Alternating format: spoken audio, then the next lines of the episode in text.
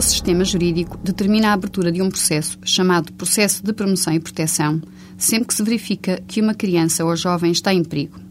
Estes processos implicam uma interferência na dinâmica da família. Família que se encontra constitucionalmente protegida. Mas protegidos constitucionalmente estão também os direitos das crianças e dos jovens.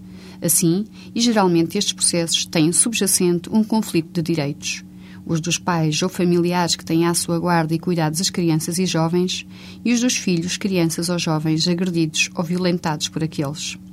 Havendo um conflito de direitos, um deles tem que ceder face ao outro. Assim, se é um facto que os pais têm o direito de ter consigo os filhos, constitui igualmente uma verdade incontestável que as crianças e jovens têm o direito de estar e crescer na família.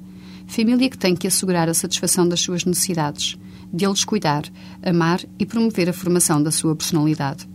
Sendo um dos direitos das crianças o de ter uma família, de crescer em família e pretendendo-se, em obediência ao, aliás, constitucionalmente consagrado, promover a família núcleo essencial da sociedade, estes processos procuram sempre o consenso.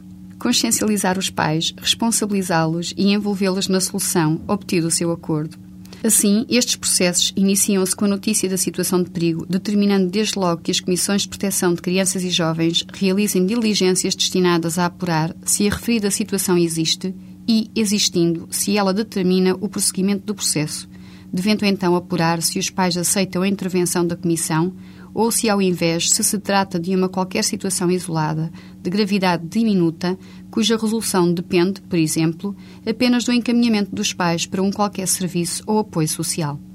Se a situação de perigo existir e implicar o prosseguimento do processo, e caso os pais aceitem a intervenção da Comissão de Proteção de Crianças e Jovens, é estudada a situação e proposto o acordo de intervenção que os pais devem aceitar e assinar. Os pais são assim sensibilizados para os problemas existentes, ajudados na sua resolução e responsabilizados na concretização do plano delineado destinado a afastar e resolver a situação de perigo.